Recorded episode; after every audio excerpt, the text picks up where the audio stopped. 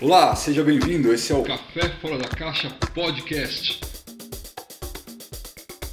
E hoje meu amigo Clériton e eu vamos falar sobre a bondade de Deus. Esse episódio também está uh, ah, em áudio nas plataformas digitais de, de áudio, de podcast, mas você também pode ver o vídeo dela no YouTube. Então, se você estiver vendo no YouTube, saiba que tem no podcast para você ouvir lavando a louça, dirigindo o carro, por aí. Se você quiser também dar uma olhada no vídeo, ver lá, comentar alguma coisa, fica à vontade, pode falar o que você achou, o que você concorda, não concorda com a gente, pode mandar algumas informações para a gente, umas dúvidas, sugestões de próximos podcasts, estamos sempre abertos para isso. Certo, Cleto? Certo, tudo certo. Tamo Beleza. aí. Conversar um pouquinho, tomar um bom café. É isso aí. Isso aí. Vamos lá então, vamos falar um pouquinho sobre a bondade de Deus. Começa então, Cleto, para a gente falando um pouquinho sobre isso, enquanto eu vou passando um cafezinho aqui pra gente. Bondade de Deus, né? A gente vê. A gente vê em toda a história, né? Em toda a Bíblia, é, alguns pontos onde algumas pessoas elas podem definir, pô, será que Deus é bom ou não é? Então você vê picos de Deus, né? Deus ele castigando a humanidade, Deus ele mandando matar gente, Deus mandando dilúvio, mandando fogo, mandando é, que matam, morram, destruam, profetas vão lá, é, ele fala para aquele povo se ele não se consertar eles vão morrer e tal. Então aí fica essa definição aí, pô, Deus é bom, mas se ele é bom, por que, que ele manda matar? Ou por que, que ele mandou matar, né? É. Ele mandou matar. Depois de tudo que a gente viu no, no, último podcast, ele falando sobre a maldade do homem, né? Mas e aí, né? É, e aí? Quando a gente compara essa maldade do homem com essas coisas que a gente vê sobre Deus, né? Isso aí. Daí, mediante tudo isso, pensando, né? Então, a gente falou é, no podcast anterior sobre a maldade do homem, o homem é mal por si só, ou meio corrompe, né? A gente definiu algumas coisas lá de que Deus é bom e ele foi bom com o homem, mas o homem, por não conhecer a bondade de Deus, ele ele toma certas certas decisões na vida. Só que assim, se Deus é bom, então por que que, né, aconteceu todas essas atrocidades na Bíblia que anteriormente eu citei? Então a gente vai discorrer esse assunto aí para para a gente definir mesmo, e aí, Deus é bom ou não é, ou de fato qual é a bondade de Deus, qual foi o plano de Deus na história, por que, que Deus mandou matar, por que, que não, é, o que, que Deus definiu, qual foi a conclusão de Deus em relação à humanidade.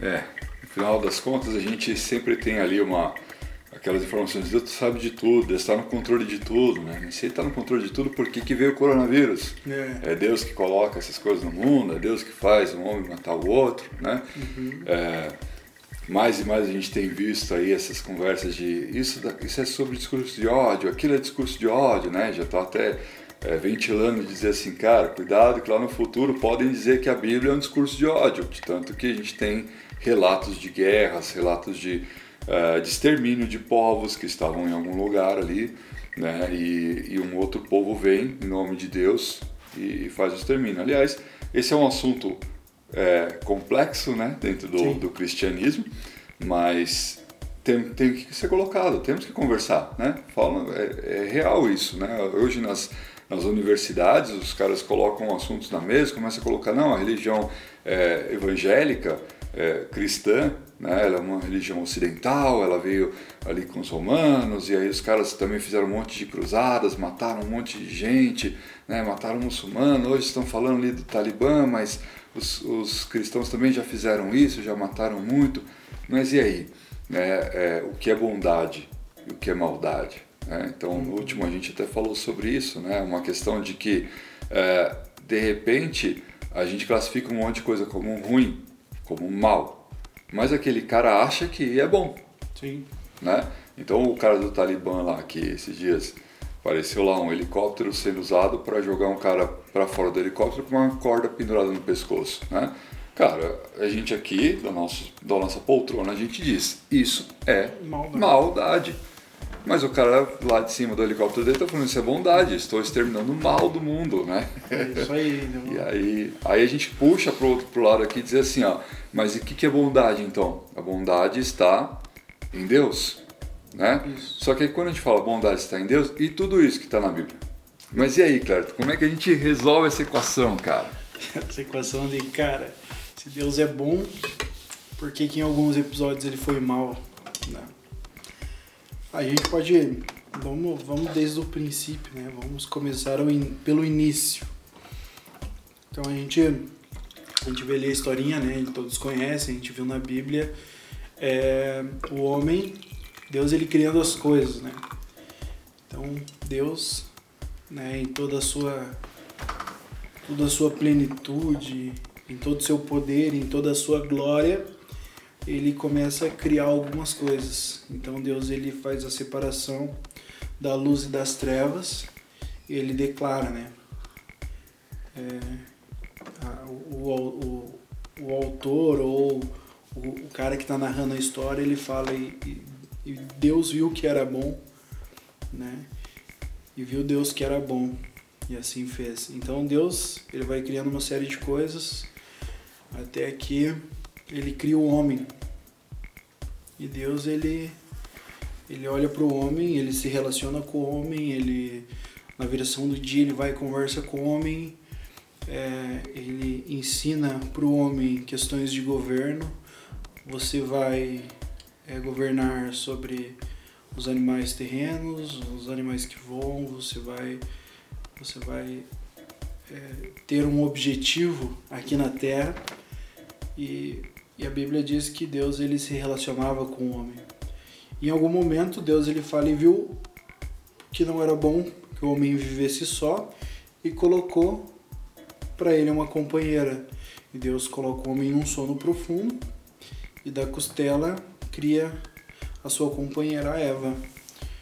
E vida que segue, chega um período da história onde o homem ele a Eva, né, se relacionando com outro ser que não era o, o Deus, né, que tinha criado todas as coisas, ela come o fruto do conhecimento do bem e do mal.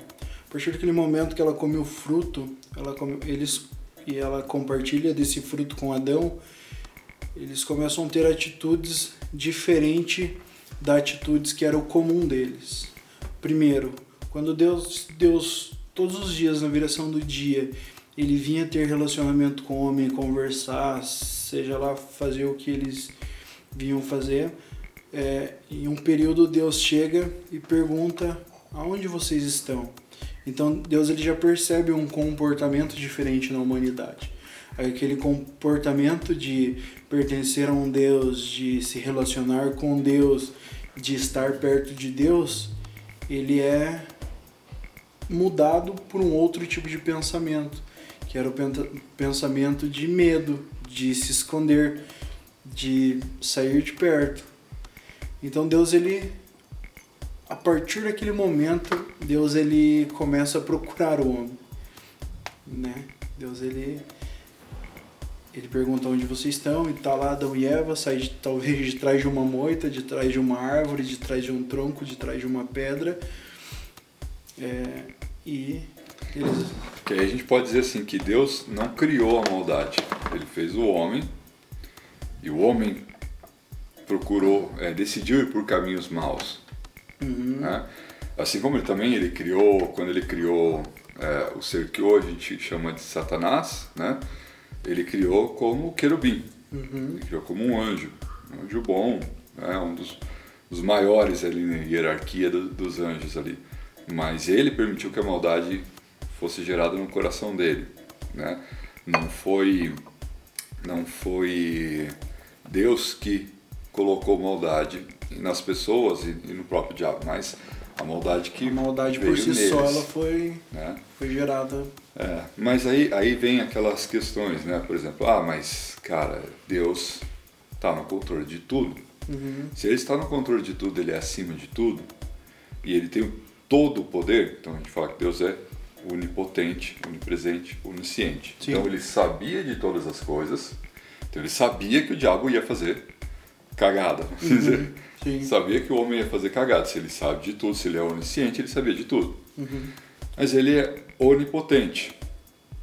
Então ele também poderia ter resolvido tudo. Aliás, até antes, ele é onipresente. Então ele estava lá quando os caras estavam fazendo cagada. Ele não podia ter parado os caras antes de fazerem cagada. Ele não podia ter, depois, com todo o poder dele, tipo, volta, volta a fita, pronto, uhum. agora não vai mais fazer errado. Só que, por mais que Deus ele, ele tenha o controle de todas as coisas, eu acredito que ao criar um homem, ele criou ele com uma dádiva diferente. Porque assim, até Satanás ele está no controle de Deus. Satanás ele total está no controle de Deus. Então tem um episódio da Bíblia que Jesus ele tá expulsando, ele chega para pregar para algumas pessoas e um endemoniado aparece ali. E ele fala: "Mestre, viestes nos atormentar antes do tempo?" Acho que ele cita uma frase semelhante a essa, uhum. né? É, e os caras e os, e os demônios ou o próprio Satanás que estava naquele ser, tipo, ele entende, cara, Jesus está aí, só que ainda não é o tempo de eu ser derrotado. Eu vou ser derrotado um dia. Então ele também está no controle de Deus. Só que o ser que Deus criou, acredito que Adão e Eva, Deus ele criou diferente de todos os outros seres. Porque a, a própria Bíblia, no livro de Noé, relata que existem outros seres. Né? É, é, João, quando ele, quando ele vê os céus é, no Apocalipse, lá no capítulo 5, ele fala de seres viventes, ele, ele fala de 24 anciões, ele fala de né, serafins, querubins. Então, todos esses seres, eles estão ele, eles têm total e plena consciência de quem é Deus e eles são é, eles são é, regrados por Deus. Eles são eles são como fala é, quando, quando existe estão sujeitos um, à autoridade de Deus. Eles estão sujeitos à autoridade, à autoridade de Deus. Uhum. Só que o ser humano, Deus ele criou diferente. Não que ele criou um ser que não se sujeita a Deus, mas um ser com a plena consciência de que, cara, esse cara ele vai me conhecer de igual para ele, ele vai ser um comigo, igual a mim, semelhante a mim. Façamos o homem nossa imagem e semelhança. Só que o homem ele tem uma consciência de quem Deus é, mas ele tem a liberdade de decisão. Ele não, tipo, esses seres, eu acredito que eles não, eles não conseguem, eles não conseguem fazer distinção. É, a gente tem uma questão que o, o no princípio criou Deus os céus e a terra. Uhum. Então, no princípio, né, a começar, a começar da primeira criação de Deus foi o princípio, algo temporal, né, no ser eterno uh, criou os céus. Uhum. E nos céus que ele criou, ele criou os querubins, os arcanjos, os serafins, ele criou os céus, uhum. né? E depois a terra. Uhum. Então ele criou dois ambientes, dois lugares, digamos assim, né? Esse lugar, céu, ele sempre esteve ali, sempre reinou e sempre dominou sobre tudo. Né? Até que um ali quis ser, ser lugar como ele, e aí se deu mal, porque quem uhum. manda lá é Deus. É Deus mas ele criou a Terra. E quando ele criou a Terra, ele criou o ser humano. Uhum. Então, nessa, nessa criação toda ali, os anjos também viram, né? É, o texto diz que os anjos, o texto bíblico diz que os anjos se alegraram e viram Deus criando os seres humanos, Deus criando a terra. E essa terra ele deu aos homens. Uhum. E os, aos homens ele deu o poder de dominar, de comandar a terra. Uhum. Então, do mesmo jeito que Deus domina os céus, ele deu ao homem. Uhum. Né? Que a terra está, não está no controle de Deus, está, uhum. mas ele delegou ao homem. Uhum. E aí o homem tem o poder de, de agir sobre essa terra. Né? Tanto que o diabo sabe disso e para ele agir nessa terra, ele usa o poder de um ser humano. Uhum. Então, quando a gente vê, falando de, de satanismo, a gente vê é, algumas coisas alguns grupos de pessoas voltadas a essas coisas, buscando poder da, das trevas, buscando poder no ocultismo, na verdade a gente percebe que toda vez essas pessoas fazem um ritual para daí o poder que há nelas sobre a terra, elas delegam a um, a um dos demônios, uhum. né? Então, é, no próprio satanismo, então o, os, quando o cara faz lá a magia dele, quando ele faz todo o ritual, aí o demônio aparece. Ué, mas quem que manda então? Uhum. Se o demônio é obrigado a aparecer quando o cara faz as regras certas, quer dizer que o demônio está abaixo, né? Abaixo aqui nessa regra, aqui nessa terra, ele tem que obedecer. O cara fez todas as, as coisas lá para o bicho aparecer, ele tem que aparecer. Né? Se fosse o contrário, se se nessa terra quem dominasse fosse o demônio, então ele faria alguma coisa e o cara apareceria, o cara mudaria, né? Então a gente já vê que é, acontece a diferença do ser humano para esses seres celestiais é que os seres celestiais sempre estiveram no ambiente celestial, uhum. no qual Deus sempre governou, sempre mandou e não delegou isso até delegar para Jesus. Uhum. Né? Então, sobre Jesus, sobre o Cordeiro, a gente vê lá em Apocalipse, todos eles se jogando, eles, uh, ele destra do Pai, ele ali na frente do, do trono, uhum. o próprio Deus Todo-Poderoso, o Pai entregando para ele né, o livro selado o cordeiro e aí todos eles dizem digno é o cordeiro digno é o cordeiro então todos não há ancião não há eh, serafim querubim que esteja acima do Cordeiro. Uhum. Né? Então, nos céus e na terra foi dado ao Cordeiro a autoridade, mas antes disso foi dado ao ser humano a autoridade. Né? Então, é, essa, essa questão que você falou ali da, da diferença está bem clara em que aqui o ser humano tem todo o poder. É, e aqui o ser humano tem feito cagada de colocar a maldade onde que era para ter bondade. É isso, isso, né? Isso aí, isso aí. Então era nesse ponto que eu queria que eu, que eu queria chegar. Porém, né, o homem ele tinha total essa decisão, né?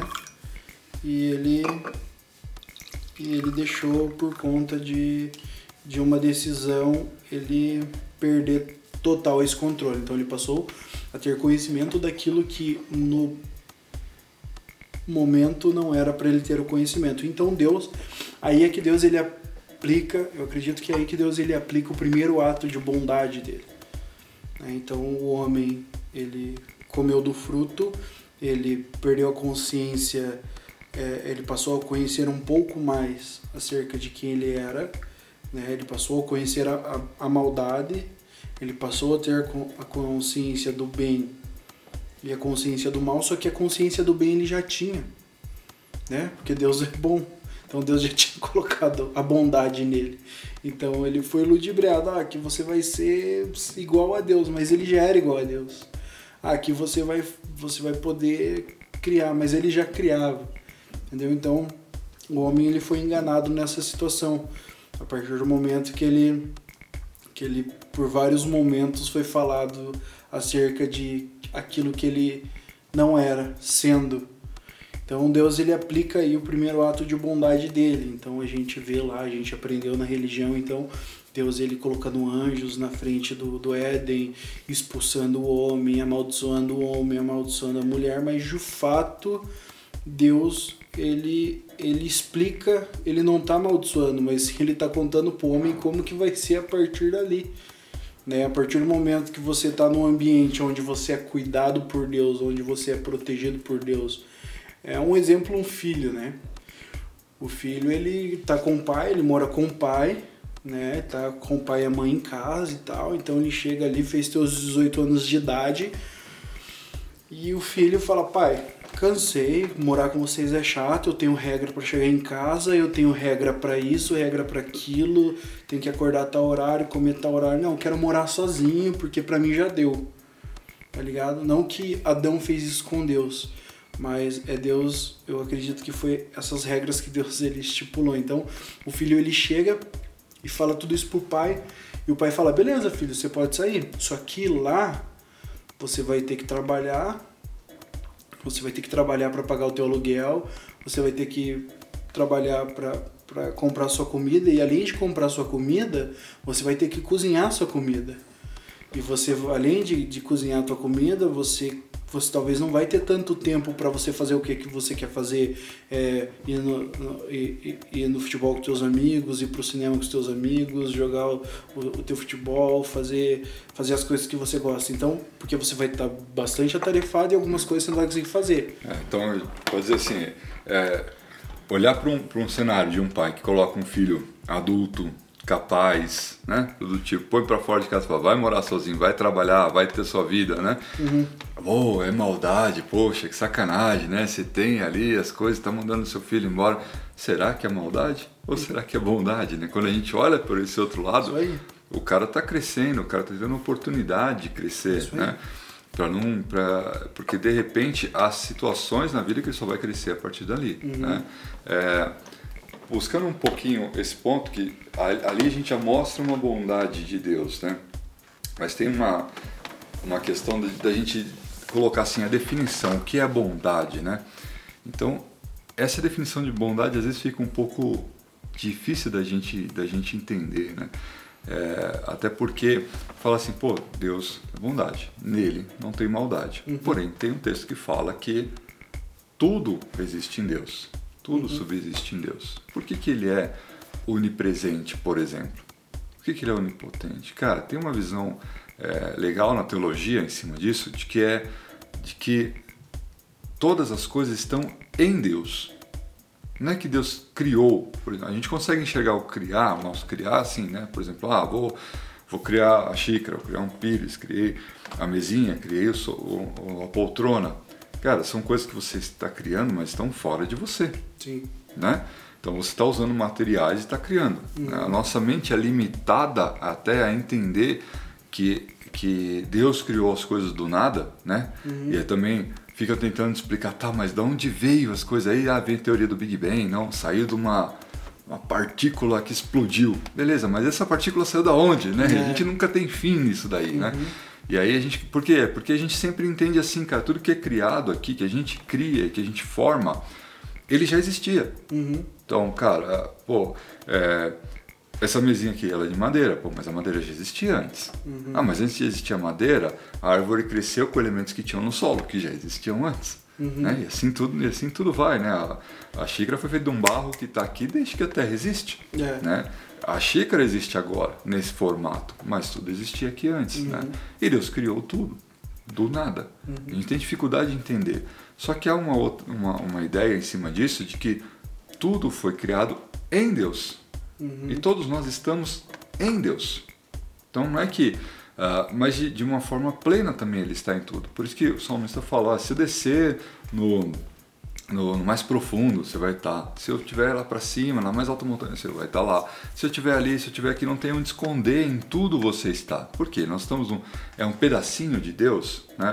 Seria mais fácil a gente entender assim que uh, uma célula nossa conversando com outra célula fala assim, ah, é, disseram que é o Mário que fez a gente aqui, né?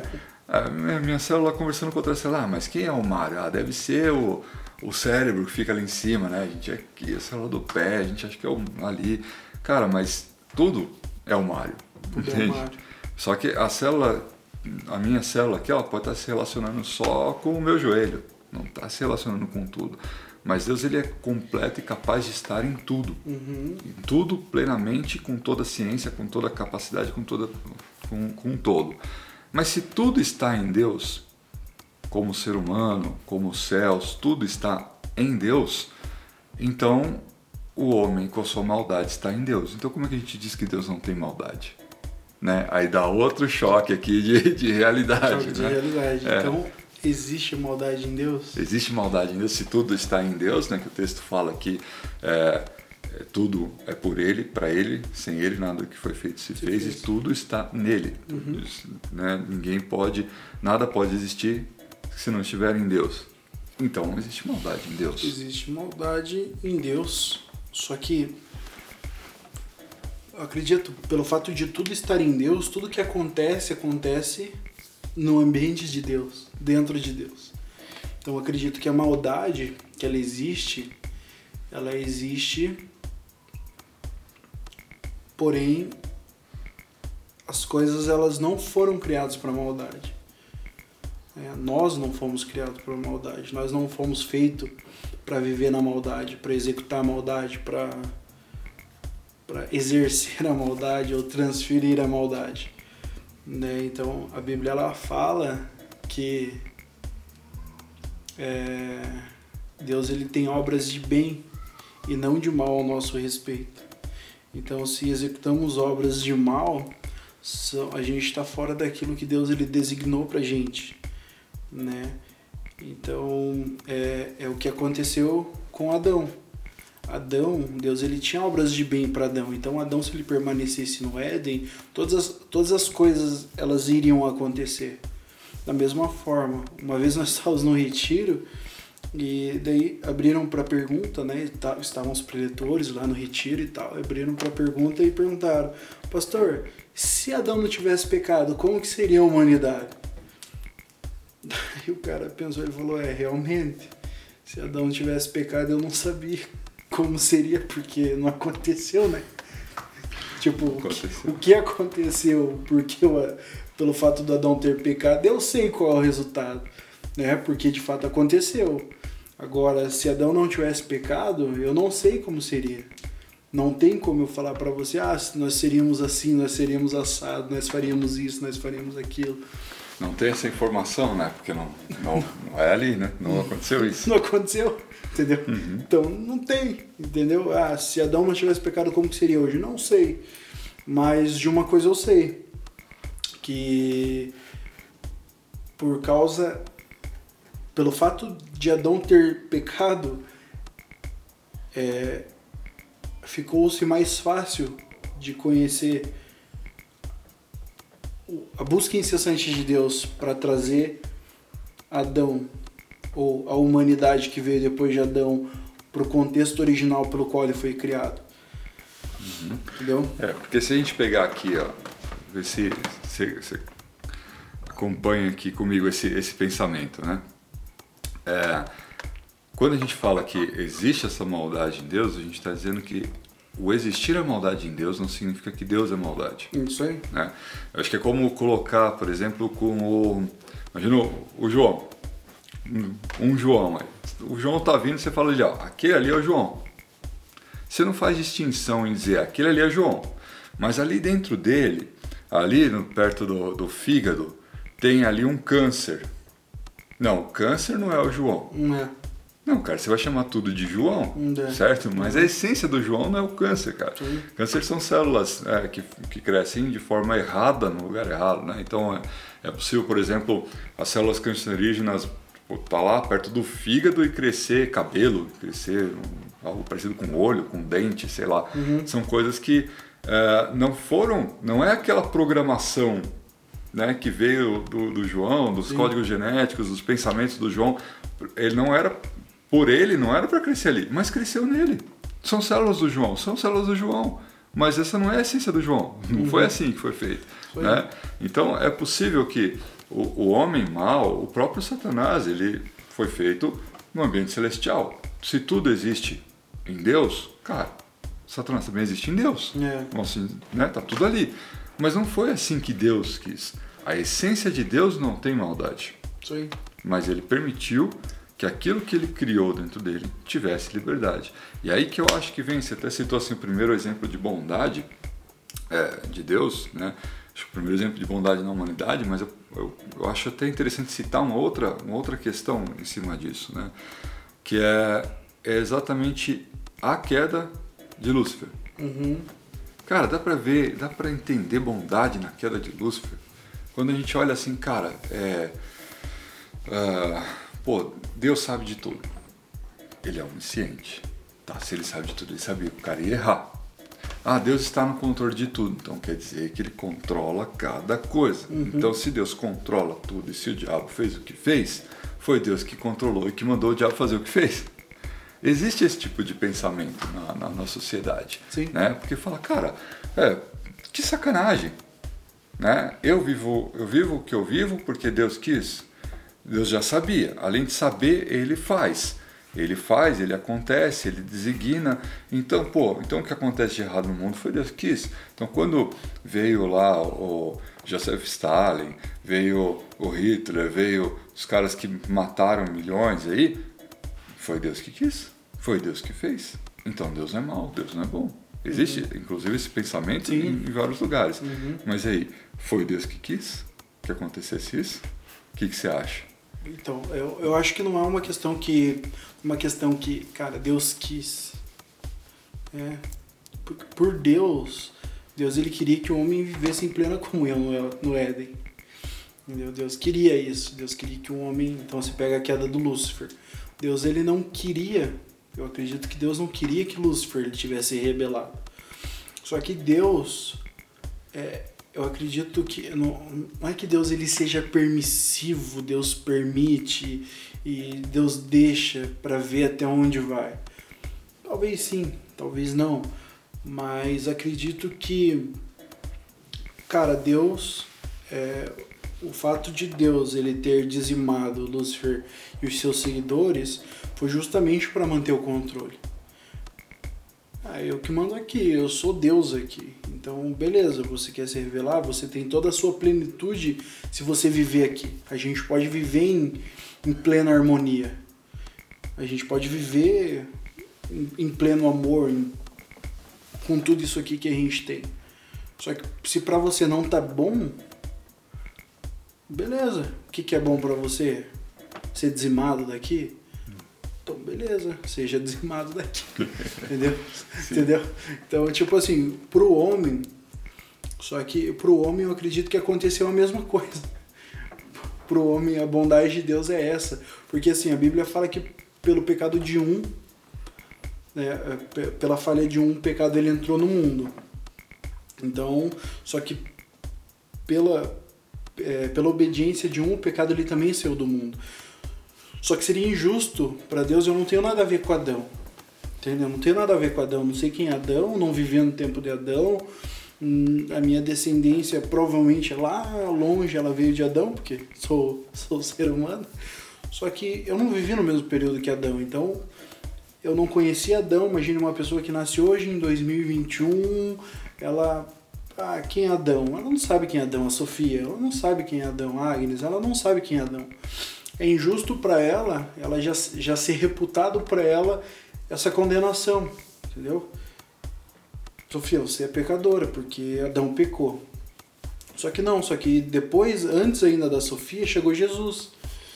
Então Jesus, é, ele foi justo, ele declarou essa justiça para todos aqueles depois dele, no, no livro de João, lá no capítulo é, 16 ou 17, ou Assim como antes também, né? Inclusive, inclusive descendo e pregando aos, aos que morreram ali na época de, de Noé, né? Isso, exatamente. Daí qual que é a questão aí? A questão que seria injusto, né?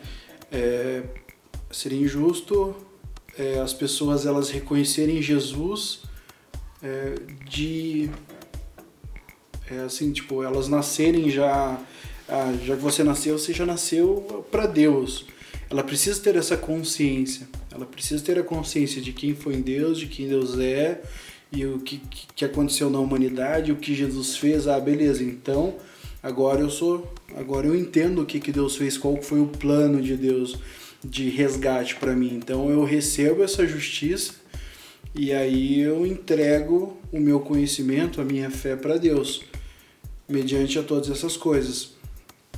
Só que pelo fato do homem ele permanecer sem essa consciência, é que todas essas coisas acontecem, né? Líderes, Deus ele fez a gente para governar, Deus fez a gente para reinar. Então essas pessoas que vieram na história com lideranças, Hitler, Stalin e outros, eles vieram com a consciência de alguém que estava fazendo bem entendeu? Só que esse bem que eles estavam fazendo era sem ideologia, sem padrão, sem é, parâmetro, entendeu? Então eles estavam no conhecimento. Não tinha um. um não olhando para o lugar onde que mostra para mim o que é bondade, o que é maldade. Né? O que é bondade, o que é maldade. Eles não tinham uma referência. Eles, uhum. Talvez eles tinham uma. as pessoas, elas, elas, nós seres humanos, nós temos nós temos a capacidade de refletir, de expressar aquilo que aquilo que, aquilo que crescemos. Eu estava vendo uma reportagem é, de um, uma reportagem de um repórter. Uhum. É, então esse repórter ele tava, ele escreveu dois livros, um livro é, sobre a, a, a esposa lá do, do Matsunaga, do, do cara da Yoki, e outro E o outro é da, da menina que matou os pais lá, a Suzana. Suzana Richthofen, né? A Suzana Richthofen e a... Eu esqueci o nome da mulher, eu só lembro o sobrenome, Matsunaga. É aquele caso que ela picou o marido, matou Isso, e picou é, o marido. Esse lá, caso né? que ela, ela picou e matou o marido.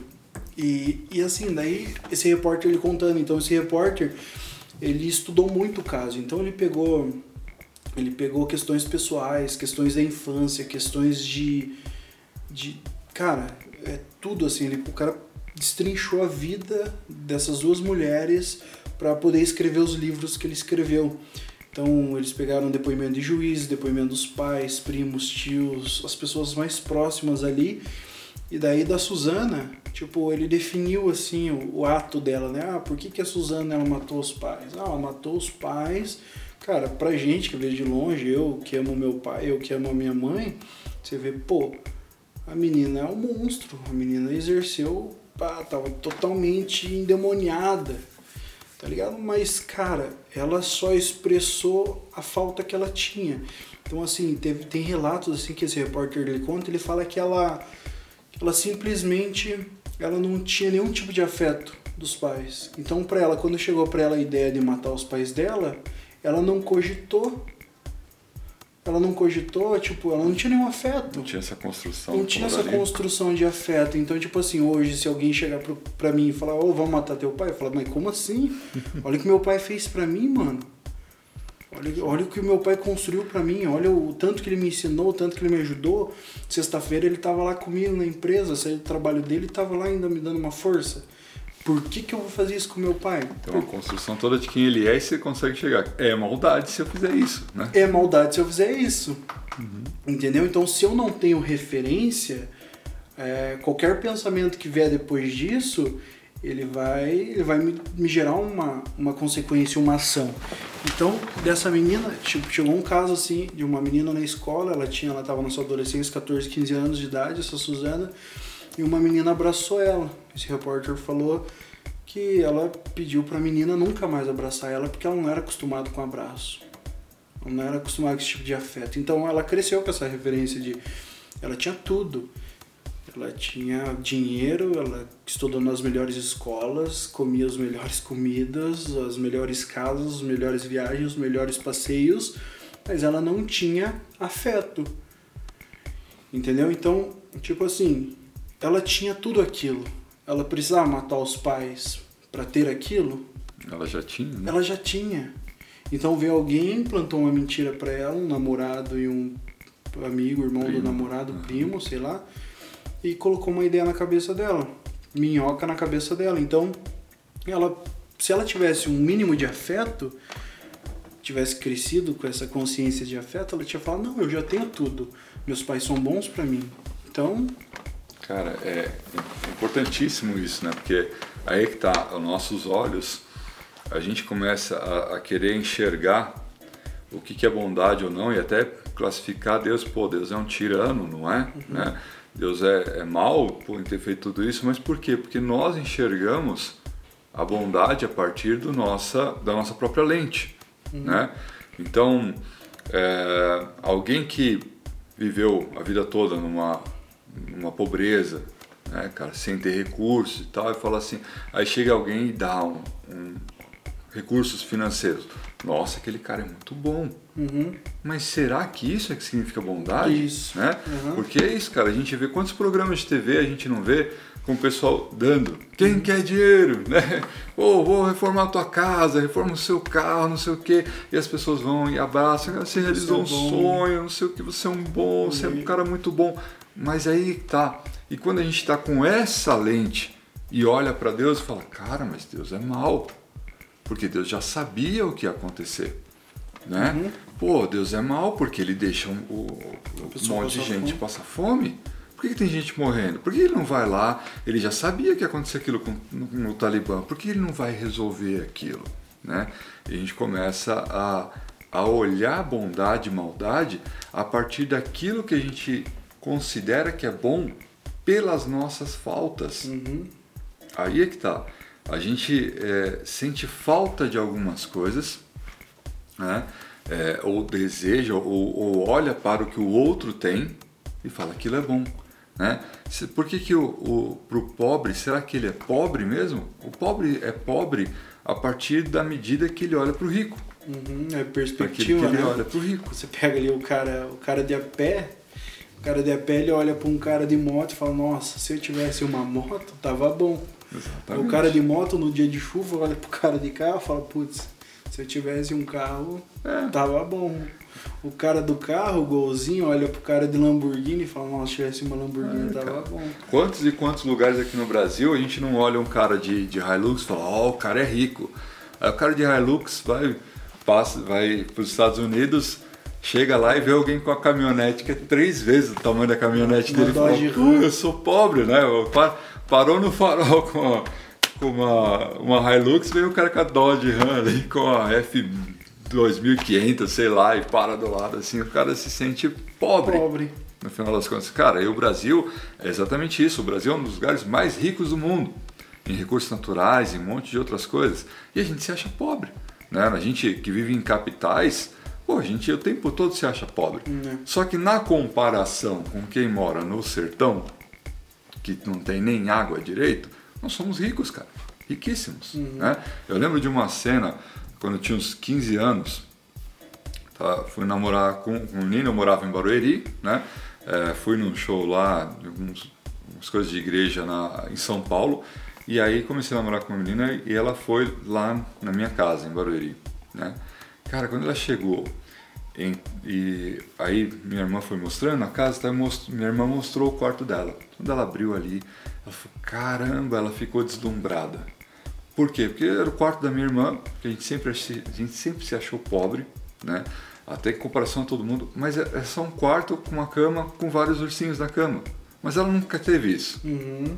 Então, a, a casa dela, o quarto era assim muito pequeno, era um corredor só e só tinha uma cama e acabou, né? Mas ela viu aquele monte de ursinho que meu pai dava para minha irmã e ela falou: "Uau!"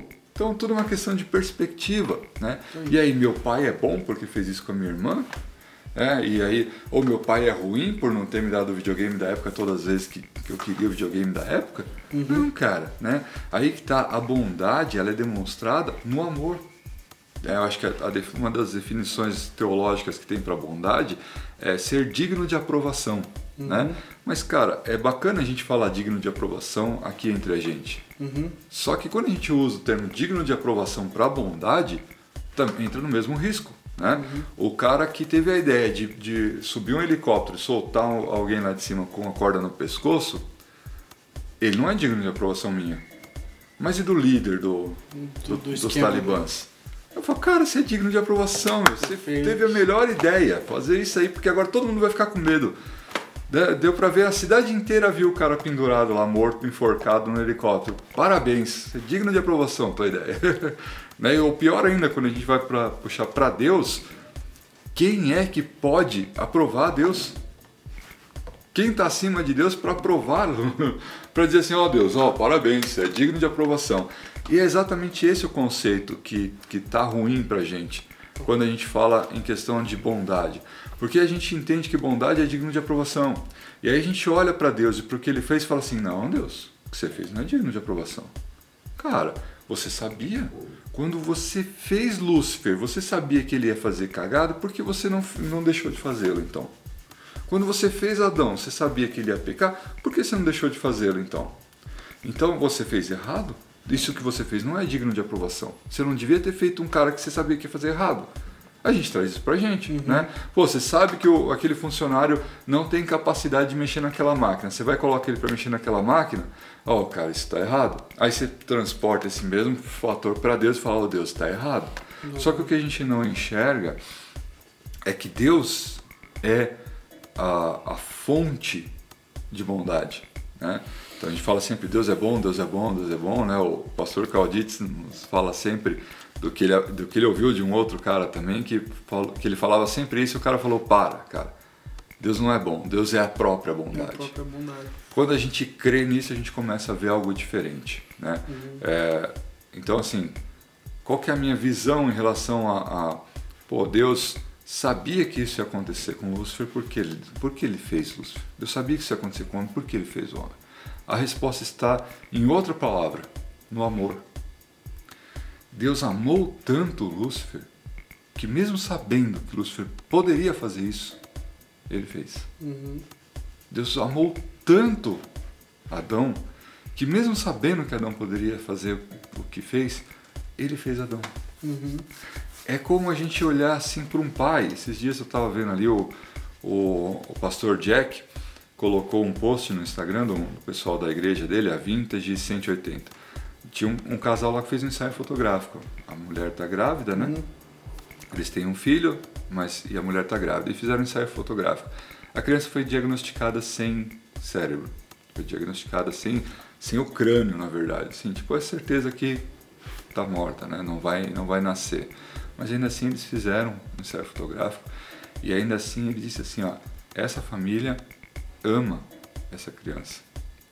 Essa família lê o pai, ela tem um pai, essa criança tem um pai que lê todo dia a Bíblia para ela, na barriga dela. Uhum. Ainda a gente espera por um milagre, a gente ora, mas mesmo que ainda não houver um milagre, quando ela morrer e ela se encontrar com Jesus, né, quando, ela, quando essa criança se encontrar com Jesus, ela vai dizer assim: Jesus, eu te conheço porque o meu pai falava de, de você para mim todo dia enquanto eu estava na barriga da minha mãe. Uhum. Né? Isso é amor, cara. Uhum. Entendeu? Isso é amor, independente. Pô, mas não, sabe que não tem, então cancela logo, faz o aborto logo. Não, cara. Se tiver nove meses de vida e uma vida só dentro da barriga, eu vou amar por nove meses. Sim. É, é isso que Deus fez. Exatamente. Quando a gente olha para esse parâmetro de Deus como bondade, a gente entende o que é bondade, a gente vive bondade. Aí a gente não vive é, uma falsa bondade, né? Uhum. Agindo malucamente com as pessoas, falando assim, não, mas ao meu ponto de vista é bondade. Não, cara, olha a bondade de Deus e copia. Olha esse casal que está fazendo isso com essa filha, copiando o próprio Deus que sabia que, o, que, que Lúcifer ia ser assim e ainda assim amou Lúcifer pelo tempo que ele foi, que pôde ser. Fato. Né? É, é, creio que isso aí, isso aí resume muito bem é, a bondade de Deus, ele completa em amor, ele completa em, em, em, oferecer esse amor e esse resgate incessante, então a gente consegue ver em toda a história, a partir desse exato momento, é, a demonstração de amor de Deus pela humanidade, né? Que toda vez que a humanidade ela ela se desvencilha daquilo que Deus ele tinha projetado para ela, Deus ele traça um plano para resgatar a humanidade. Se isso não for amor, não, não tem do que chamar. Né? Então, então é um, uma figura, um, uma, uma figura que eu fiz há um tempo atrás, que eu entendi foi o seguinte, cara, imagine um pai, imagine um pai no supermercado, é, ele tá. Eu vou, eu vou com a Agnes no supermercado. Vou com a Agnes no mercado, a gente vai comprar algumas coisas para fazer sobremesa ou almoço para casa e tal. E eu tô com ela ali andandinho. Quantos anos tem a Agnes? A Agnes tem 5 anos. Cinco anos.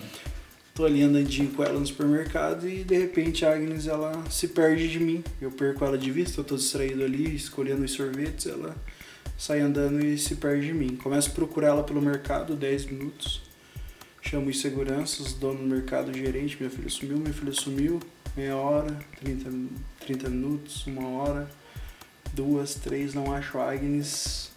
Vou pra polícia, 24 horas, 36 horas, 72 horas, um mês, dois, um ano, cinco anos, Agnes, não vejo a Agnes, passam-se 10 anos, encontro a Agnes. Um dia alguém me liga, ó, tem uma menina aqui, só que a menina foi encontrada aqui no, sei lá, no centro de Curitiba, na Largo da Ordem, ela tá namorando com uns caras estranhos aqui e tá vendendo droga, tá, tá toda zoada. Qual que é o meu papel como pai? Eu falo, ah, putz, já que ela não deu nada na vida mesmo, que se exploda ela aí. Ou eu, cara, fazem 10 anos que eu não vejo minha filha, mano. Eu não vou querer lá independente de como ela estiver. Independente do que ela estiver fazendo. Independente da forma como ela estiver se relacionando com as pessoas. Eu não vou querer conhecer ela. Vou querer vê-la. Vou querer, cara, abraçá-la, pedir desculpa, perdão. Fui eu que me distraí em relação a você. o, a responsabilidade era dela, de estar o tempo todo segurando a minha mão, ou a responsabilidade era minha? Então, tipo, você transfere para Deus assim, cara, a responsabilidade era de Adão de ter comido o fruto e a Eva, ou a responsabilidade era de Deus? Como um pai. A Bíblia fala assim: se teu pai é terreno, ele não te dá pedras, quem dirá Deus, né? Tem uma parábolazinha ali que Jesus está contando do filho com fome e tal. Então, se o teu pai terreno é bom, imagine Deus. Entendeu? Então, então a responsabilidade ali de cuidar da criança era minha ou era dela com 5 anos? A responsabilidade de, de Adão e Eva ter comido o fruto era de Adão e Eva ou era de Deus? Cara, óbvio que Deus ele deve ter falado, mano, vacilei, velho. Marquei, agora o que que eu vou fazer, cara? Olha, tipo, Deus ele viu toda a história assim, ó. Ele viu toda a história. E ele falou, hum, eu tenho um plano para essa história. Eu tenho um plano, então eu vou eu vou chamar, vai ter um período onde a humanidade vai estar, tá, cara, zoada, não vai ter o que fazer só que, cara, existem dois. Existe uma família ali, que essa família ela é digna de ser salva. Então, o que, que eu vou fazer para que eles sejam salvos? Porque eles entenderam quem eu sou. Eles viram, então eu vou, cara, vou me apresentar para elas de uma forma como nunca e vou ajudar eles numa missão. Eu pedi para eles construir uma arca e eles passarem ileso nessa. É, o povo esquecendo das leis de Deus, ah, vou mandar um profeta lá, pedir para que eles se consertem e tal. E foi, foi. Cara, chegou um período da história, não tem mais o que fazer, a lei ela já não funciona, é, né? Vamos voltar um pouquinho, né? Então, o povo, ele tá, eu acredito que o povo ele devia estar tá morrendo de muitas coisas, né? Talvez o povo morria de doença, o povo morria por, por questões a Bíblia não relata, né, por questões esdrúxulas, e Deus ele vem com um plano, ele pede como a população de Israel ela era gigantesca, Deus ele pede para Moisés escrever algumas leis. Eu acho que essas leis eram elas eram para elas eram para para que o homem ele vivesse em perfeita comunhão, né? Para que o homem não morresse com facilidade, para que o homem não vacilasse, entendeu? Então, Deus ele escreve algumas leis. Cara, se você seguir essa via de regras aqui, você vai viver bem fora do ambiente que eu fui que eu criei para que você vivesse. Então Deus ele dá ali, ele dá dez mandamentos, só que se você for ver no profundo, existiam vários outros mandamentos que era para que o homem fizesse as necessidades longe da tenda, para que o homem não comesse carne de, animais impuros, para que o homem não tocasse em animal morto, para que o homem não coabitasse com a mulher nos períodos ali de menstruação. Cara, é muito mais Deus, ele olhando pro filho mais novo e falando, cara, se vocês viverem assim, vocês vão sofrer menos, do que propriamente Deus querendo colocar o homem numa caixinha ou numa via de regras regra é que senão eu te puno, né? É, faça o que eu tô mandando, senão eu te puno. É, faça o que eu tô mandando, porque senão eu vou te consumir, eu vou botar fogo em você, eu vou te queimar. Não! Deus ele tá protegendo a humanidade. Deus em todo o tempo ele tá falando, cara, não faça isso porque você vai morrer. Porque você não entende ainda, tô te, te ajudando. Tô te orientando como você bondade, viver. Né? A bondade, tô te ensinando. É a bon, você vê a bondade de Deus sendo transmitida na humanidade em forma de cuidado. É. Cara, deixa eu te falar, esse, esse, exemplo que você deu eu acho bem, bem bacana, né? Acho que ele revela uma, uma coisa bem interessante. Uh, esse, esse ponto de paternidade, né? É uma coisa que a gente vê e fala assim, é, a gente vê hoje muito da nossa, da nossa geração não querendo ter filhos, uhum. né? E muito do, do não querer ter filho é exatamente com isso. Pô, mas eu sei que eu vou colocar ele nesse mundo cruel, uhum. tenebroso. Pô, eu não quero ser mal a ponto de colocar uma criança nesse mundo que vai ser zoado. Uhum. Né? Uh, mas é que tá. O amor é você dar a vida a essa criança. Uhum. Mesmo que ele vá viver nesse mundo tenebroso, né? Cara, talvez assim, se a gente conversasse com vários pais que passaram por isso, né? Pô, a criança foi tirada dele. Foi, aconteceu algum problema, aconteceu alguma coisa, foi raptada, ficou lá 10 anos sem ver a filha e viu de novo depois. Ou é, filhos que entraram em drogas e os pais passaram ali 5, 6 anos tentando lutar para tirar os filhos das drogas, com muito sacrifício, dificuldade e tal. Falaria com eles e falaria assim, cara, se antes de você ter esse filho, você soubesse que ia ser assim, você teria dito não para esse filho? Depois que a pessoa, depois que virou pai e mãe, mesmo com tudo isso, a pessoa vira para você e fala assim: não, eu colocaria esse filho no mundo do mesmo jeito. Uhum. Porque isso é, é, algo difícil de entender de quem não é pai. Quem nunca teve filho, né? quem nunca foi pai e mãe, não consegue entender essa, essa maluquice. Pô, lógico que, né, falar com um solteiro, falar assim, lógico que se eu soubesse que ela era tudo errado, eu não vou ter um filho. Que. Mas quem já é pai e já é mãe, fala assim, cara, Eu viveria. eu viveria. Se tivesse que voltar atrás e ver tudo de novo, eu viveria tudo de novo. Por quê? Porque a partir do momento que nasce, você ama, né? Então, é, quando a gente fala assim, pô, e Deus não saberia, e Deus não olhou e não falou assim, cara, é responsabilidade minha. Cara, quando eu olho essa questão da, é, da onisciência de Deus, né?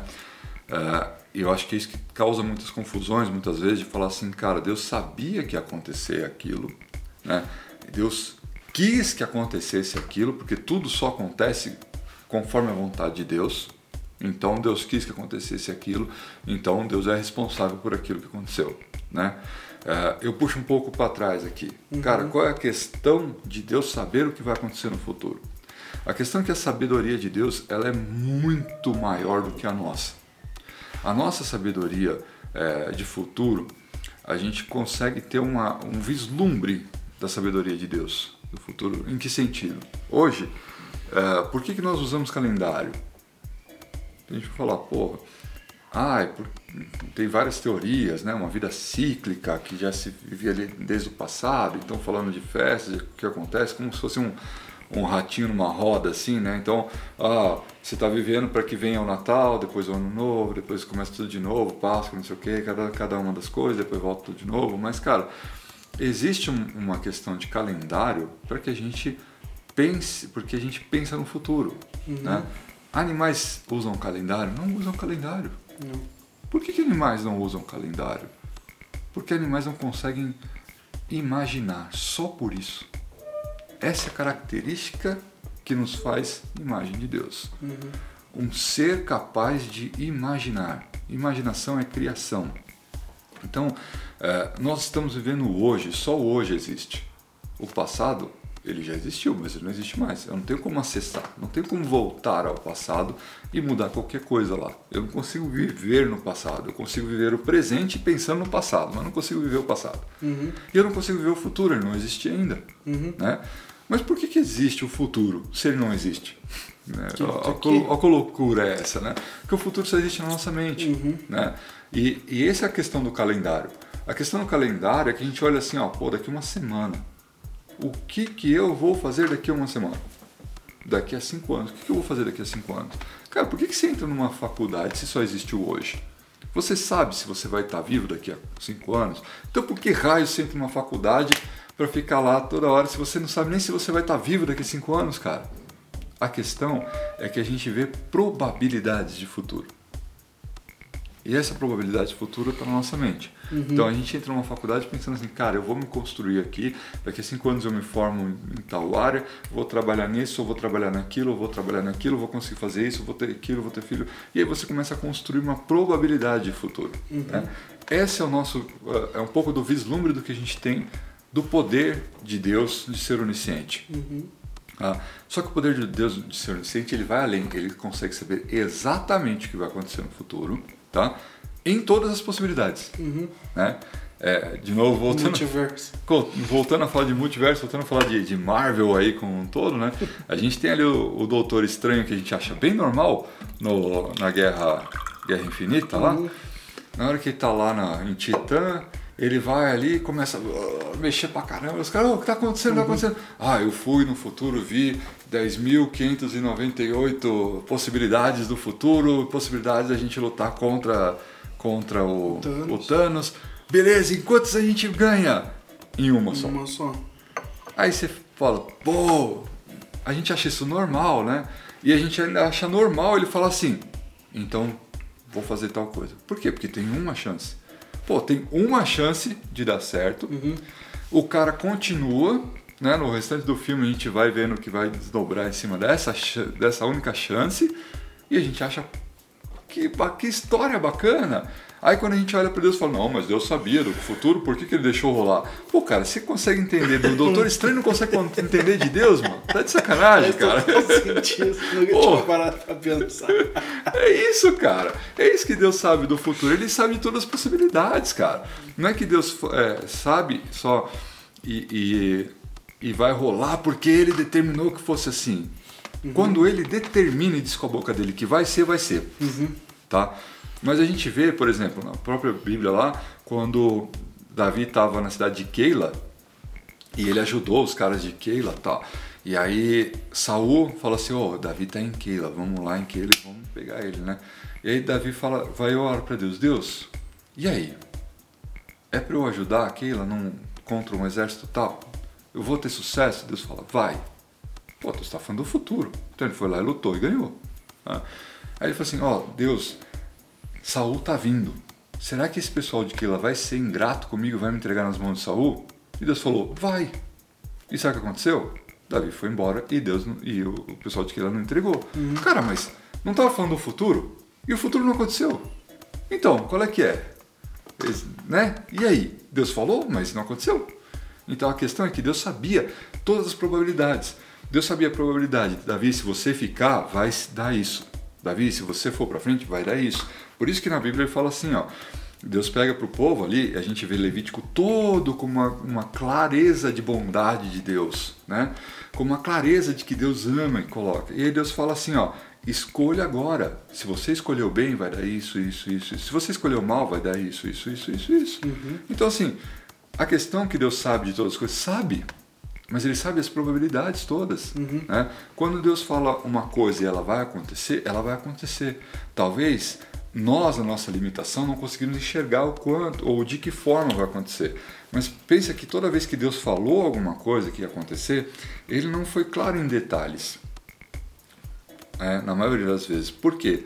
Exatamente porque os detalhes podem mudar de acordo com as suas decisões. Uhum. Né? Então quando ele fala assim, ó, quando ele deu visões a, a, a José, né? Pô, José viu ali os feixes de trigo dos irmãos, se, se, curvando. se, curvando a ele. Depois viu a, as estrelas todas, né, as 12 estrelas, e a lua e o sol se curvando a ele. Cara, está dizendo que a gente vai se curvar? Vai. Cara, foi Deus que falou. Ponto. Ele falou que era no Egito, ele falou. Ele não falou nada disso, cara. Entendeu?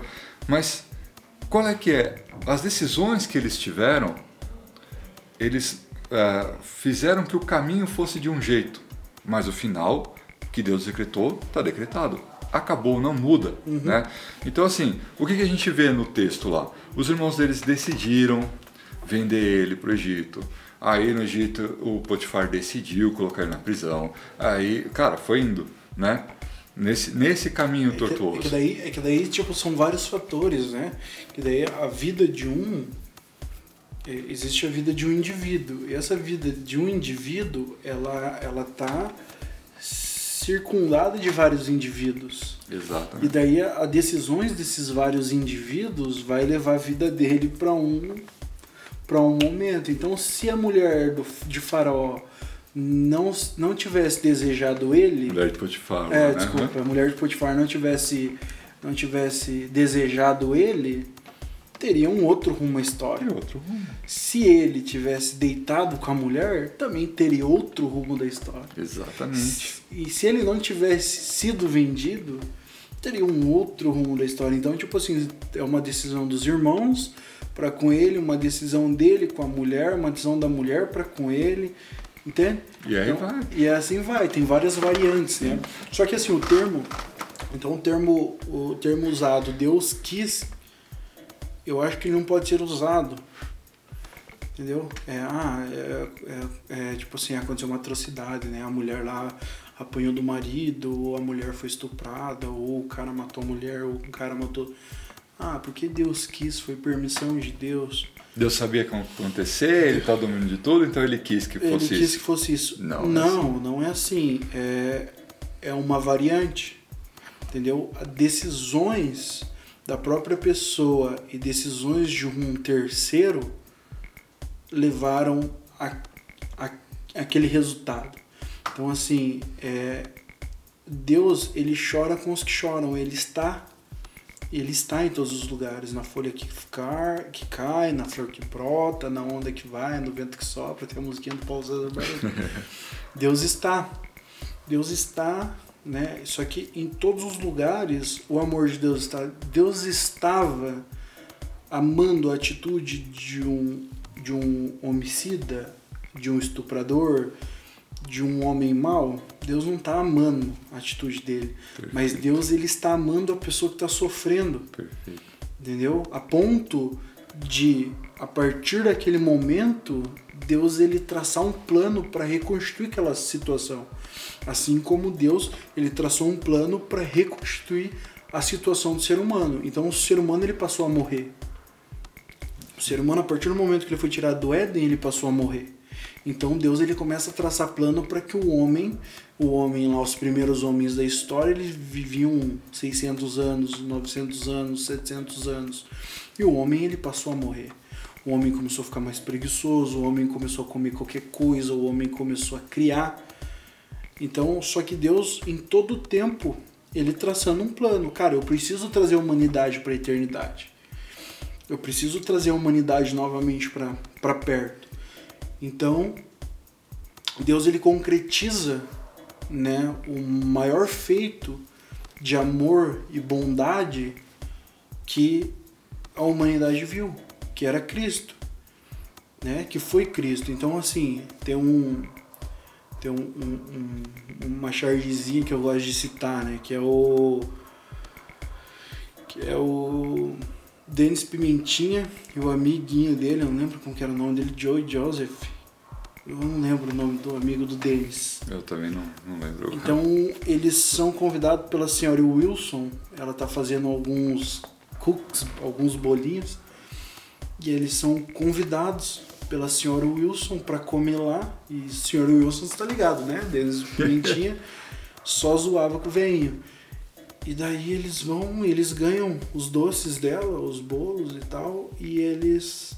E, e eu não lembro se foi o Denis Pimentinha ou outro que fala: Nossa, o é, que, que a gente fez de bom para ganhar, né? Esses doces, esses bolos e tal. Daí um deles fala: Não é porque a gente é bom, mas é porque eles foram bons com a gente.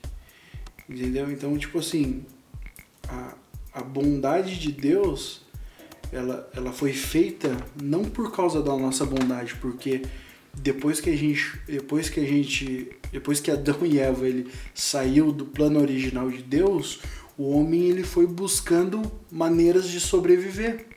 E nessas maneiras de sobreviver, o homem ele começou a se tornar egoísta, ele começou a se tornar egocêntrico, ele começou a se a, a, a puxar tudo para ele, cara, porque é uma questão de sobrevivência. Eu preciso sobreviver. Então, para sobreviver, eu vou ter que matar. Eu tenho vontades, eu tenho desejos da carne, eu tenho, entendeu? Eu tenho toda toda a minha geologia e biologia. É, geologia não, né? Eu tenho toda a minha biologia, estudo de pedra, né? Geologia de pedra. É, então, de... não tenho a minha geologia, toda a minha biologia. eu tenho toda a minha biologia. Então, a minha biologia, eu tenho, eu tenho meus desejos sexuais, meus desejos mentais, minhas carências emocionais, e eu preciso suprir todas essas. Então, o homem ele foi entrando num limbo de maldade.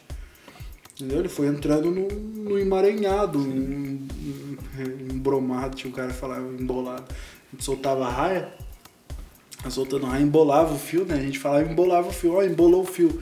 O cara, nossa, embromou meu fio, me ajuda a desembromar aqui. embromar. O que é isso? Daí o cara entrou nesse emaranhado, né, de, de maldade. Por quê? Por questões de sobrevivência. E Deus, ele sempre falando, cara, todas as suas necessidades seja elas biológicas, físicas, emocionais, elas são resolvidas em mim. Entendeu? Então, eu Deus ele traça um plano. Sim. Quando a gente olha pro, pro, pro princípio, né? Deus só pensou bondade, né, gente, uhum. né? Até se Deus, se Deus ele via todas as possibilidades, né? E, e ainda assim que tivesse uma possibilidade de dar certo, ele amou uhum. e manteve nessa uhum. possibilidade, né? Então ele sabia que no futuro é, Satanás poderia virar, sabia, mas ele amou. Uhum. Ainda tinha possibilidade não. Assim como ele viu a humanidade, ele fez e falou assim, e viu o homem e disse que era muito bom. Cara, não tinha mal, uhum. era muito bom. Né? Ele fez as coisas todas, ele fez os céus e a terra, ele fez, cara, seis dias fazendo as coisas, né? E ele falou tudo que é bom. E o ser humano ele falou que era muito bom. Então a gente está falando aqui de bom e mal com U e bem e mal com L, uhum. né? Os contrapontos aqui. O homem ele falou que era bom. Né? E nesse homem bom, de repente ele viu que tinha ali no futuro e as probabilidades do homem errar eram muitas, né? Sim. E tanto é que é, a Bíblia diz que antes da fundação do mundo já tinha sido crucificado Jesus. Uhum. E talvez ele já tinha visto tudo isso. Eu até acredito que, que Jesus tem uma, uma questão ali de um, de um ser humano criado antes da fundação do mundo, já para isso, né? uhum. né? É, tanto é que o Jesus ele não veio do normal, né? Todo ser humano veio a partir da junção. Adão era um só, Adão foi dividido em dois, uhum. e quando se juntava homem e mulher, né, uhum. nasce outro filho. Homem e mulher nasce outro filho. Jesus é o único que veio sem ser um homem e uma mulher se juntando. Foi uhum. só uma mulher e o Espírito Santo colocou alguma coisa dentro dessa mulher. O uhum. que, que é ser alguma? O que, que é? Que, que é essa alguma coisa? É o Jesus que foi feito lá atrás, uhum. né?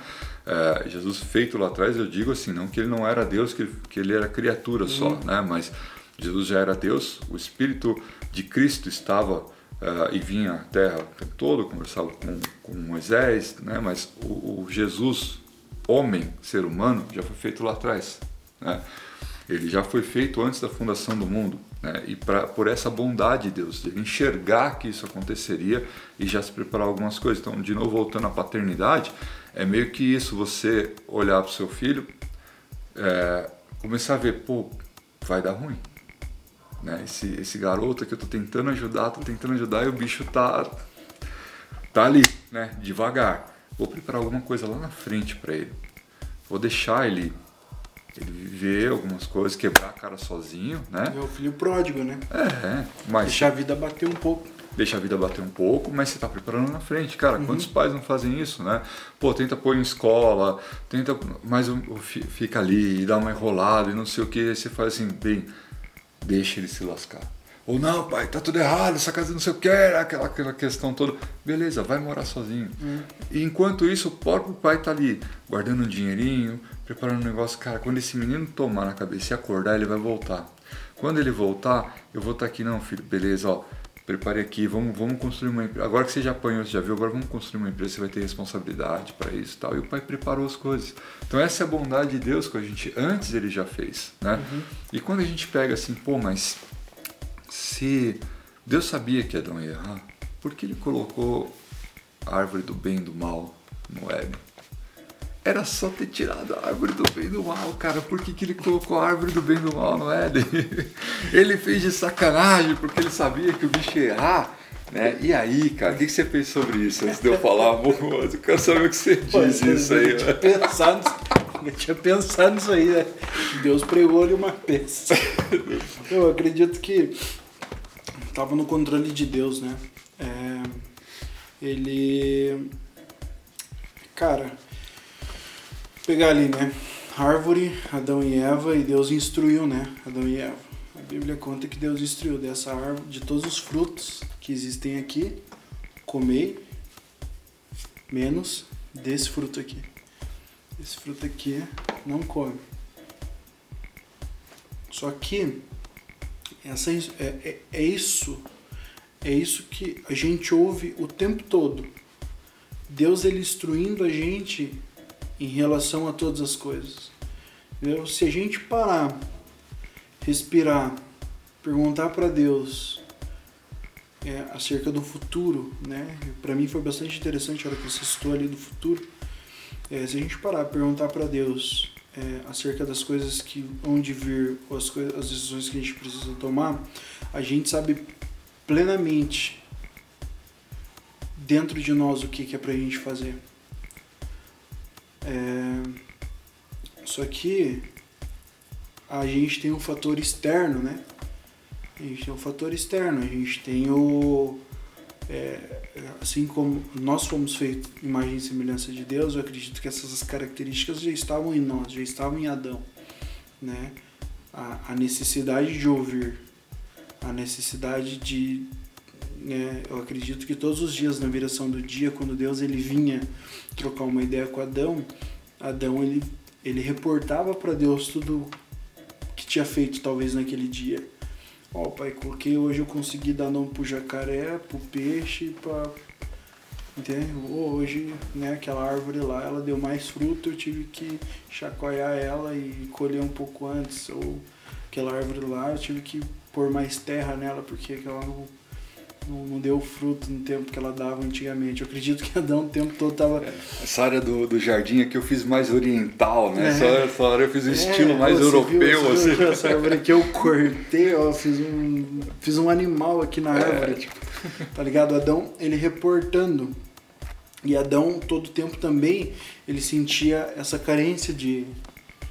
Não, não que ele era carente, não que ele. Mas é, esse, essa carência de ouvir, ele gostava de ouvir, né? Porque tava ele, Deus e Eva, né? Então, assim, a partir do momento que eles encontraram uma outra pessoa, não, não foi da noite pro dia, tipo, a, a serpente chegou ali, entendeu? E falou pra, pra Eva, ó, oh, come isso aqui, Eva comeu. Cara, eu acredito que foram longos dias, ou longos anos, ou longos meses, entendeu? Falando a mesma coisa, dizendo acerca do que, do que diria. Eu acredito que eles. Entendeu? Não é uma parada que foi. Tipo, a gente vê a narrativa ali na Bíblia, a gente, a gente imagina né, propriamente a criação, né? A gente. Ah, Deus disse. É, é, terra produz os seus frutos. É. A gente pensa que nasceu uma árvore da terra ali. Não, ali a terra ela começou a entrar em, em transformação. Daquela transformação nasceu um broto. Daquele broto criou-se uma pequena folha. Daquela folha foi criando um tronco. Entendeu? Não, não foi num instante de mágica. Não, eu acredito que não foi num passe de mágica. É. Entendeu? O, os peixes criados no mar de um peixe, veio um outro peixe. Que daí, entendeu? O, o próprio mar ele começou a criar das próprias partículas né, da terra criar os seus as árvores que temos, as plantas que temos e tal. Não foi tudo de uma hora para outra assim, como o período de Adão no Éden não foi um, dois dias. Essa, essa manipulação da serpente em relação a Eva não foi uma. Entendeu? Então, Eva ela foi coagitada, né? coagida né, coagitar. Ela foi coagida, entendeu? Por muito tempo ela ouviu.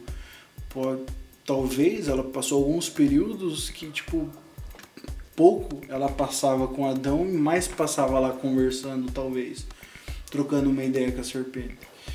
E daí, nessa trocação de ideia, nisso de parar de ouvir aquilo que era para ouvir o que não era, que fez com que Eva tomasse essa decisão. Sim. E daí, a partir do momento que ela tomou a decisão, ela falou: Não, lembra aquela planta lá que não era pra nós comer? Qual planta? Ah, que ela fica lá naquela região do jardim. Cara, eu comi, não fez nada. Será, Eva? Não, não fez nada, eu tô normal até hoje. E aí, Adão? Será que você não quer experimentar também? Pô, ela tem um gosto assim, assim, assado. Será, Eva, que eu como? Ah, não, esquece. No outro dia, o Adão, comi de novo. Mas não deu nada, e você não quer experimentar ela assim, assim, assado, ó. Eu até trouxe aqui para você. É, o texto Entendeu? bíblico não dá, não dá pra gente o tempo necessário dessas coisas, né? Então, é, só que se parar para pensar, talvez isso, é. entendeu? Ah, por que, que Adão comeu da árvore que não era para comer? Cara, não foi assim, ah, vou comer, ah, você come, ah. Tá ligado? Porque nos filmes que a gente vê, nas histórias que a gente ouve, na forma como nos é apresentado, é tudo sequencial. Uhum. Mas, mano, não foi, foi sequencial, mas não foi tão rápido quando a gente, como é. a gente pensou. Pode ser, até mesmo, mesmo que a gente não tem né, linhas teológicas que acreditam que a Bíblia é literal, até em questão de dias e uhum. meses e anos, ainda assim, cara, não diz lá se foram cinco minutos, não diz se foram né, um dia inteiro, se foi cinco dias, né? Pode Sim. ser, ainda que seja pouco, ainda que seja assim. Mas eu acho que é, é, é interessante esse relacionamento que eles tinham com o jardim, uhum. né, com tudo. Tanto é que a, a serpente chegou para falar com Eva no texto, pegando só o texto, ela não ficou surpresa. Falou, oh, como assim? Um bicho está um falando, comigo? comigo? Que papo é esse? E era comum a é, falar com eles. Eles talvez. conversavam com os bichos, assim, né? E é, e é, esse, e é esse lance, né?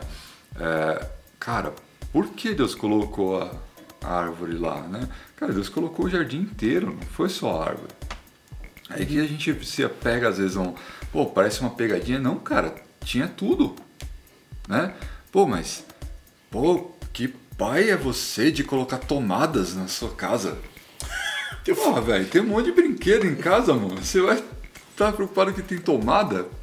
Nossa, como é que você pode ter tomada e uma chave de fenda? Você não sabia que a criança ia pegar a chave de fenda e pôr na tomada?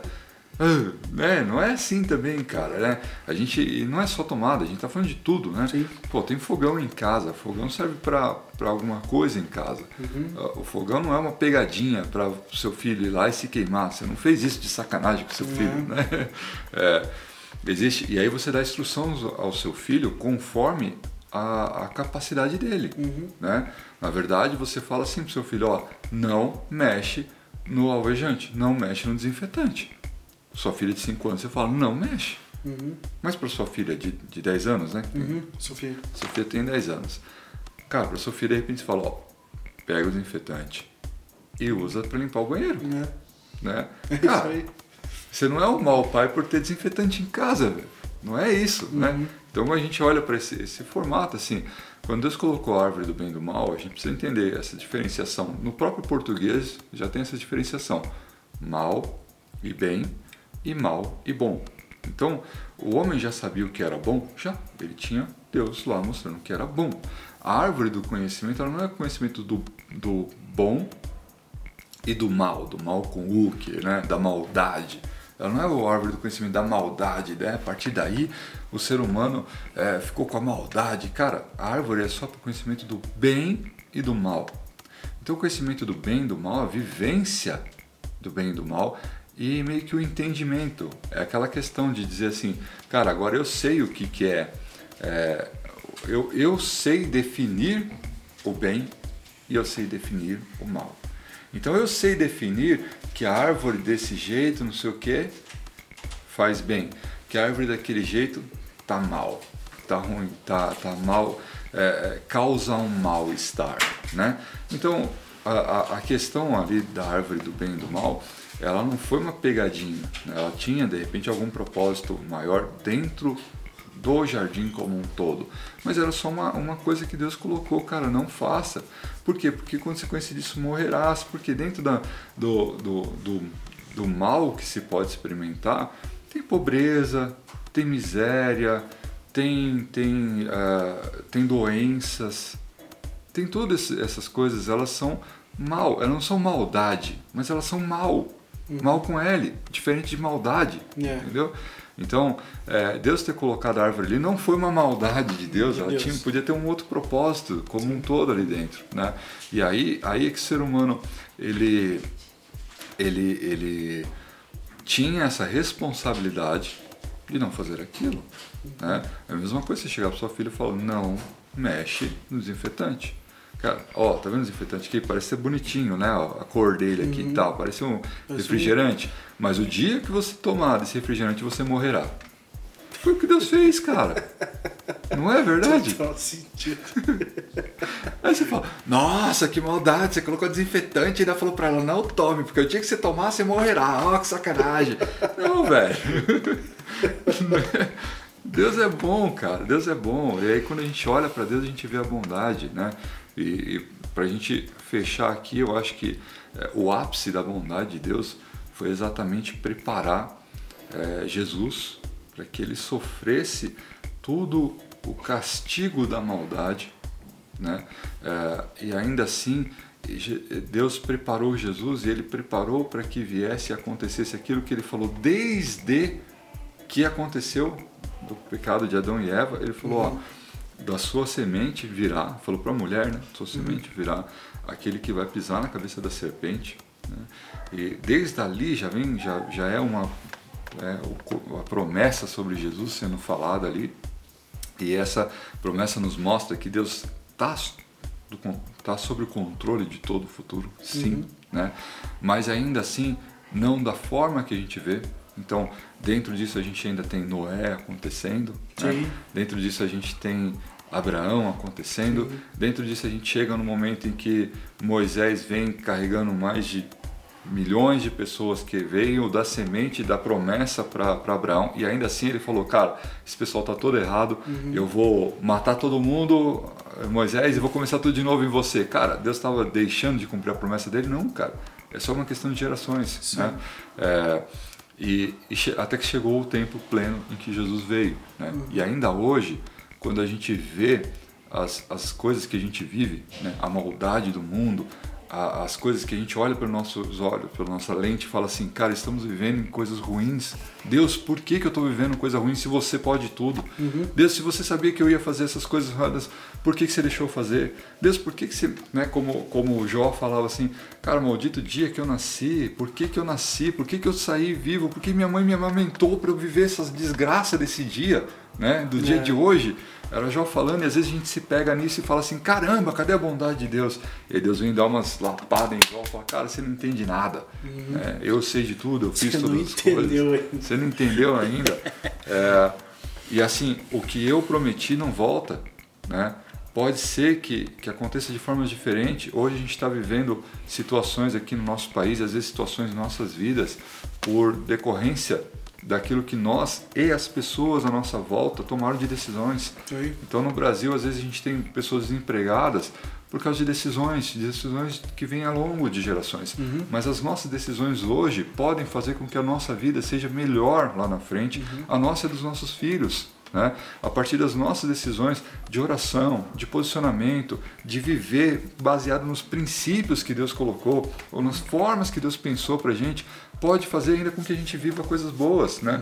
O povo que saiu do Egito, eles podiam ter decidido tomar uma posição e falar assim: eu vou subir no monte para ouvir Deus, eu vou agradecer a Deus em vez de ficar murmurando. Mas eles tomaram a decisão de murmurar. E porque eles tomaram a decisão de murmurar, a palavra de Deus não deixou de ser cumprida o povo de Israel entrou, mas eles que murmuraram não, teve que esperar a geração.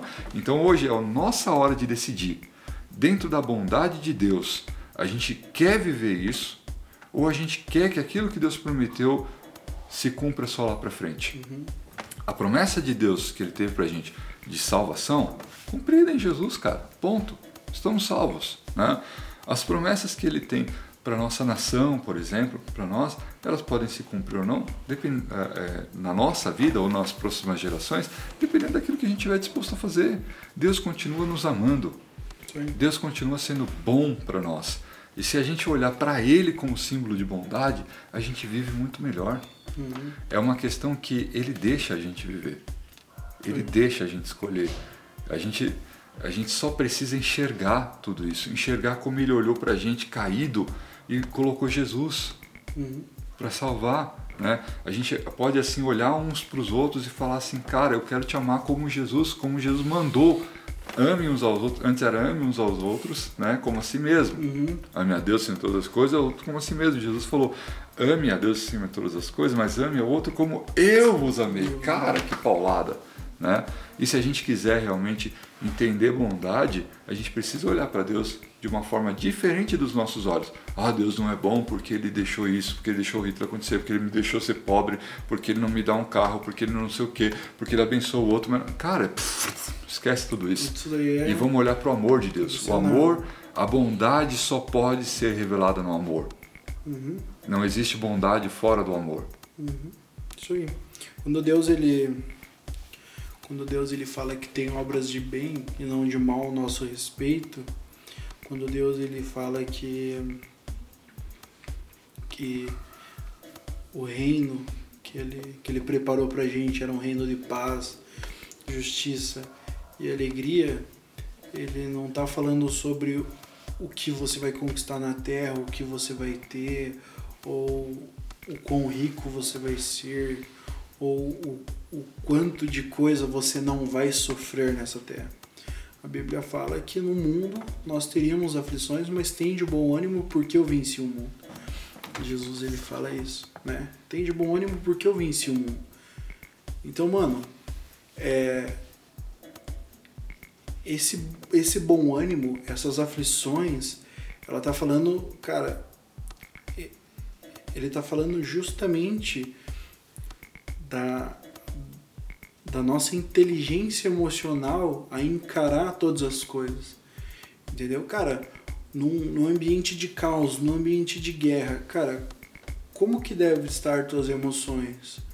Num ambiente onde o desemprego ele tá assolando, é, em quem você está crendo, né? Onde você está colocando as suas emoções acerca do, de todas as coisas. Então, quando, quando a gente para de olhar com os nossos próprios olhos, com a nossa própria é, circunstância, com as nossas circunstâncias, e começa a olhar para a bondade de Deus e, cara, falar, cara, e pensar, Deus transformou a situação.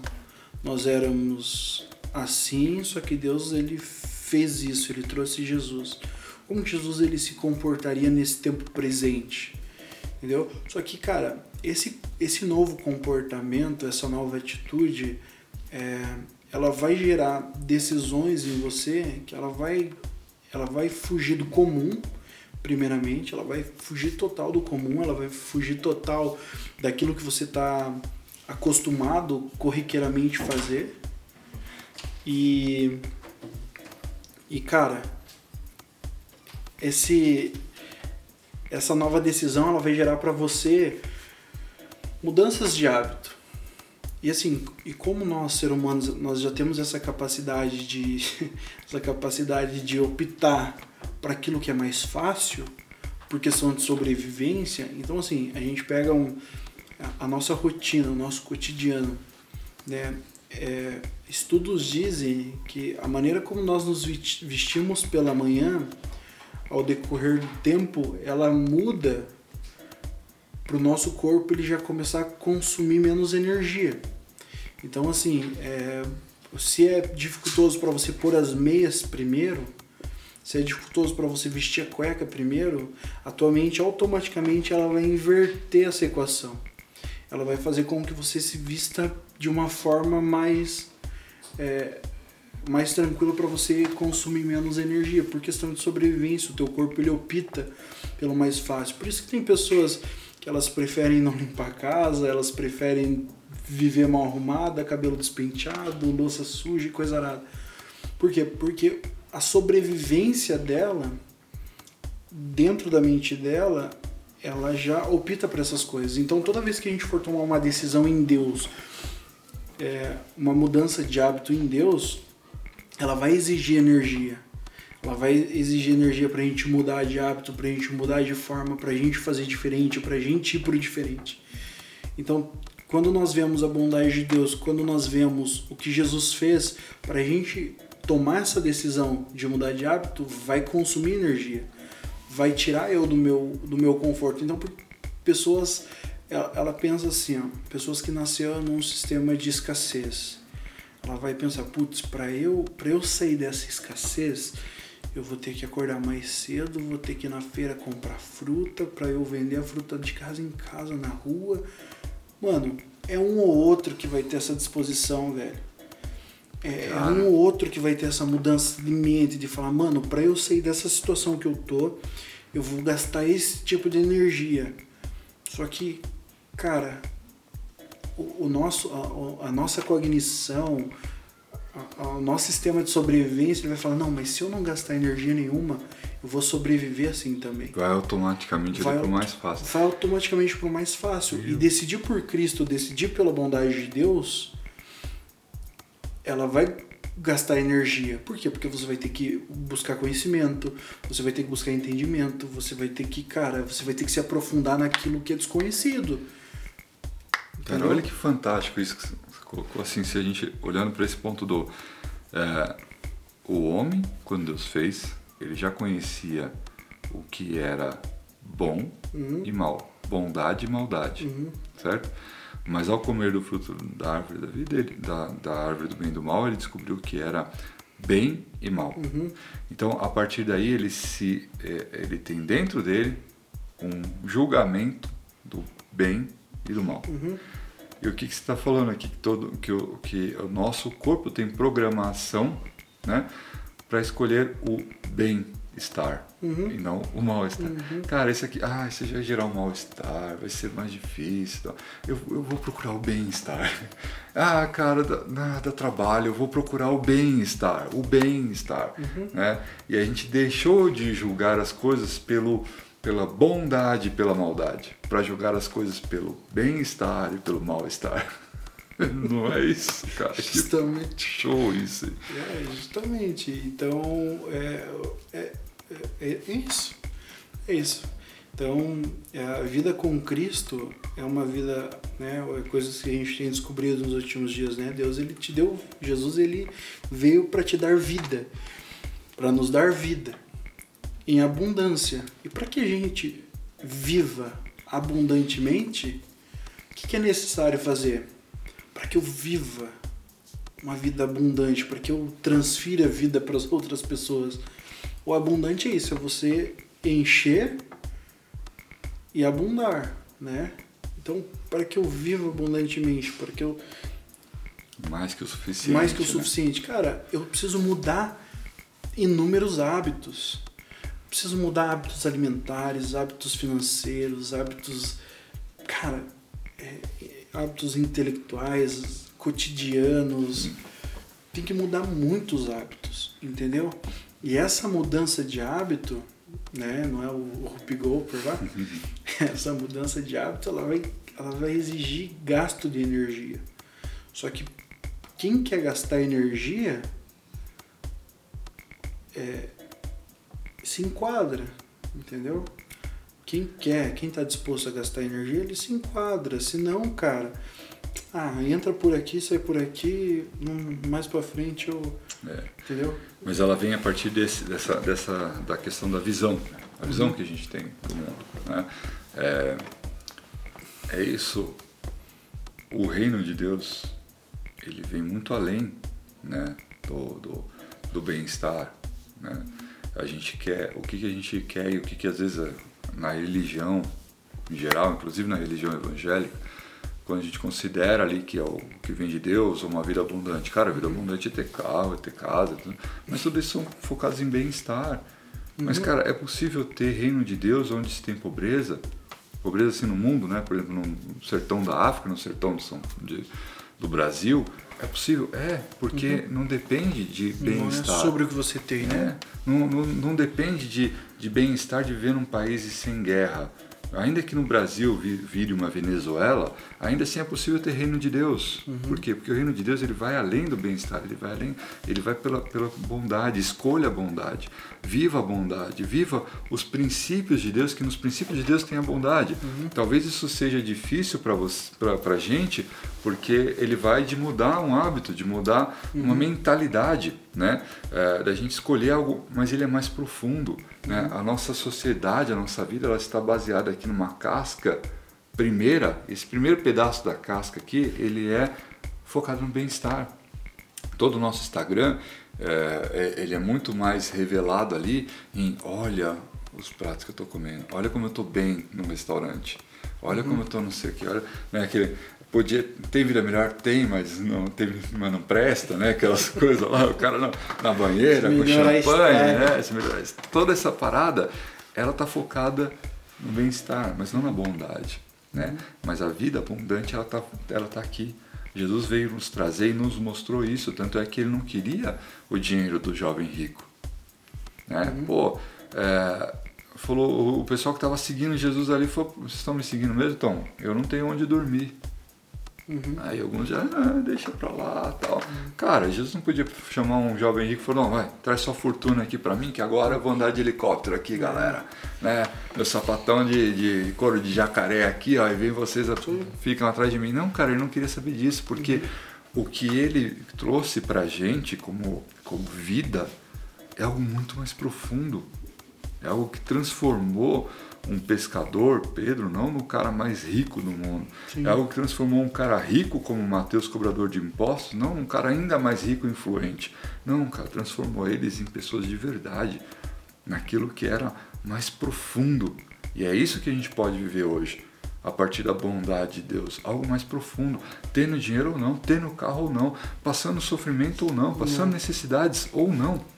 A gente tem condição de viver uma vida plena a partir dos nossos olhos na bondade de Deus uhum. e não no bem-estar que a humanidade, que o Instagram nos mostra, que nos deixa triste de, pô, eu não tenho tudo que os caras têm, eu não tenho a viagem que os caras têm. Não importa, cara. No Instagram não dá para mostrar as virtudes. No Instagram não dá para mostrar tão claramente é, aquilo que é mais profundo, né? Uhum. Por isso que, que a Bíblia não veio é, de lá, né, Mateus, Marcos, não, não, desenharam como é que era Jesus e como é que era a vestimenta de Jesus, as sandálias, as paradinhas todas, porque isso não importa. Sim. O que importa é o que eles escreveram ali sobre o sentimento de Jesus. Exatamente, como Jesus ele se comportava, né? É. Então, é, a gente vê o comportamental de Jesus. A gente vê que Jesus ele se entristecia com os que eram tristes, mas trazia alegria a eles. Sim. Chorava pelo amigo que Chorava morreu. Chorava pelo amigo que morreu, só que ao mesmo tempo ele também orava para que o amigo fosse curado. Sim. Ele via a necessidade das pessoas e reposicionava as pessoas. Então, assim, quando pessoas estavam apedrejando uma mulher, ele chegou até essa mulher e, cara, quem não tem pecado aqui que atire a primeira pedra. Então, tipo, quando o mundo ele tá cometendo injustiça, hipocrisia, Jesus ele vem, cara, vocês estão tudo na mesma condição. Só que socialmente, é, socialmente ou pela legislação, vocês podem apedrejar ela. Mas ela não faz nada diferente do que vocês fazem, então todo mundo deveria ser apedrejado. Então Jesus ele veio trazer essa justiça.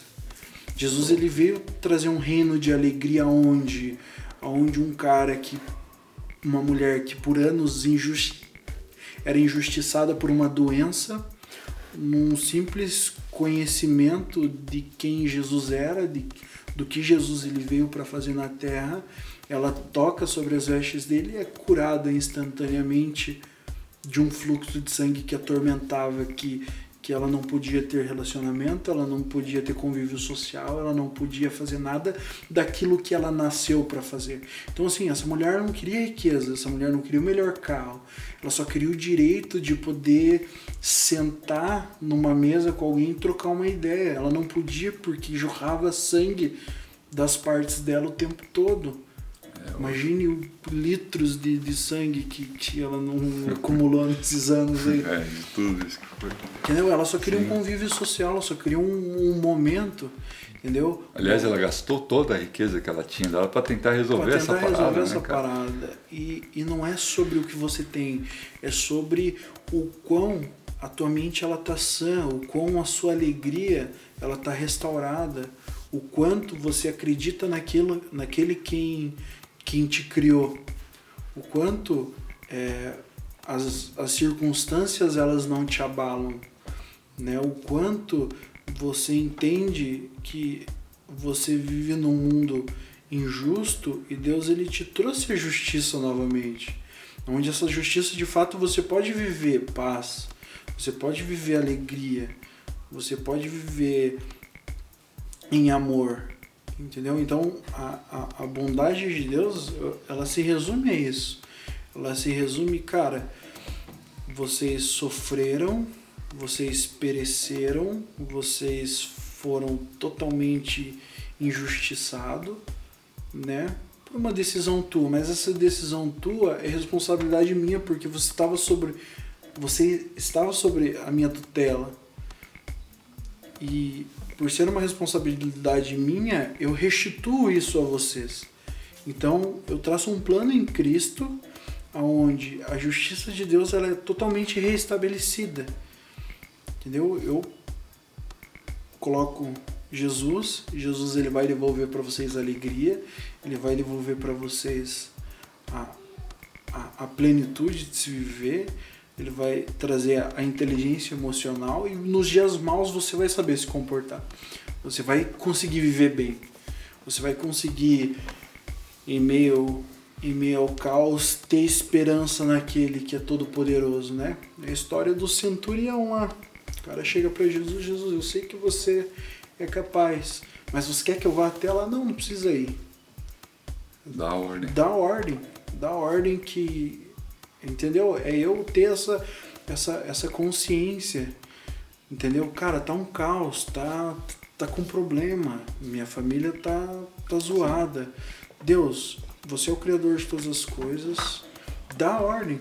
Dá ordem porque vocês têm obras de bem e não de mal. É, tem uma. Só pra gente queria deixar, sem deixar uma, uma ponta aqui, só para a gente é. fechar essa ponta aí, fechar esse, esse, episódio aqui, deixar um pouquinho mais para o próximo, né?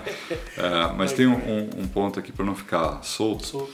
É, porque olha assim, tipo, ó, Deus olha dentro disso tudo e fala, cara, isso aconteceu dentro de mim e eu vou traçar um plano de salvação, uhum. né? É, ele traça um plano de salvação para a humanidade, Jesus uhum. Cristo, né? Mas a gente olha e fala assim, pô, e cadê o plano de salvação para Lúcifer, dos demônios? Uhum. Né? Você fala, caramba, se Deus fez ali, pô, se ele amou e, fez Lúcifer por amor, ele amou o ser humano e por ser humano ele fez pro diabo, não. Uhum. Só pra gente, pra ficar claro a gente entender aqui, é, o, Deus fez o ser humano sobre a terra, ele vinha visitar Adão, conversava com ele, né? Mas você não vê uma representação como a gente vê em, é, em Daniel ou mesmo principalmente em Apocalipse, é, que é o que? O trono de Deus. Então a gente vê o trono de Deus com toda a sua glória, com todo o seu poder. E nesse trono, os querubins, os serafins estavam diante do trono de Deus o tempo todo. Uhum. Né? Então, é, Deus vinha visitar? Vinha. Assim como a gente viu também que Deus veio visitar, por exemplo, é, Moisés, uhum. Deus veio visitar Abraão, Deus veio, Maria. veio, veio visitar Maria, Deus veio, Deus aparecia, né? às vezes aparecia com anjos, às vezes aparecia o próprio Deus, né? quando, quando vai, os anjos vão lá é, resolver a parada ali em, em Sodoma e Gomorra, uhum. né? Vinha, veio os anjos e Deus, eu acredito que era Jesus ali, né? E veio conversar com, com Abraão, comeu um churrasco com Abraão e pai. Depois os, os anjos foram e Deus continuou conversando ali com Abraão. Então Deus vinha, tá? Mas cara, compara esse Deus, a forma que Deus veio conversar com Abraão, com o que está escrito em Apocalipse. Apocalipse, cara, é o trono do próprio Deus. Uhum. É um negócio tipo puf, a maior glória que tem, entendeu? Então eu acredito que é, até mesmo mesmo por ele ter vindo conversando com Adão, não era toda a glória. Né? Uhum. Agora você entende que é, Lúcifer era um querubim e ele estava diante do trono do próprio Deus. Né? Uhum. Como mostra ali que os querubins, tanto em Daniel quanto em é, Ezequiel, Ezequiel e, e bem né? Quem lê a Bíblia sabe que está lá, né? em algumas coisas ali. Está mostrando um pouco dos querubins ali, né? Uhum. A visão dos querubins, que é a mesma no Velho Testamento e em Apocalipse. Eles estão diante do trono de Deus. Uhum. Né? Adão não.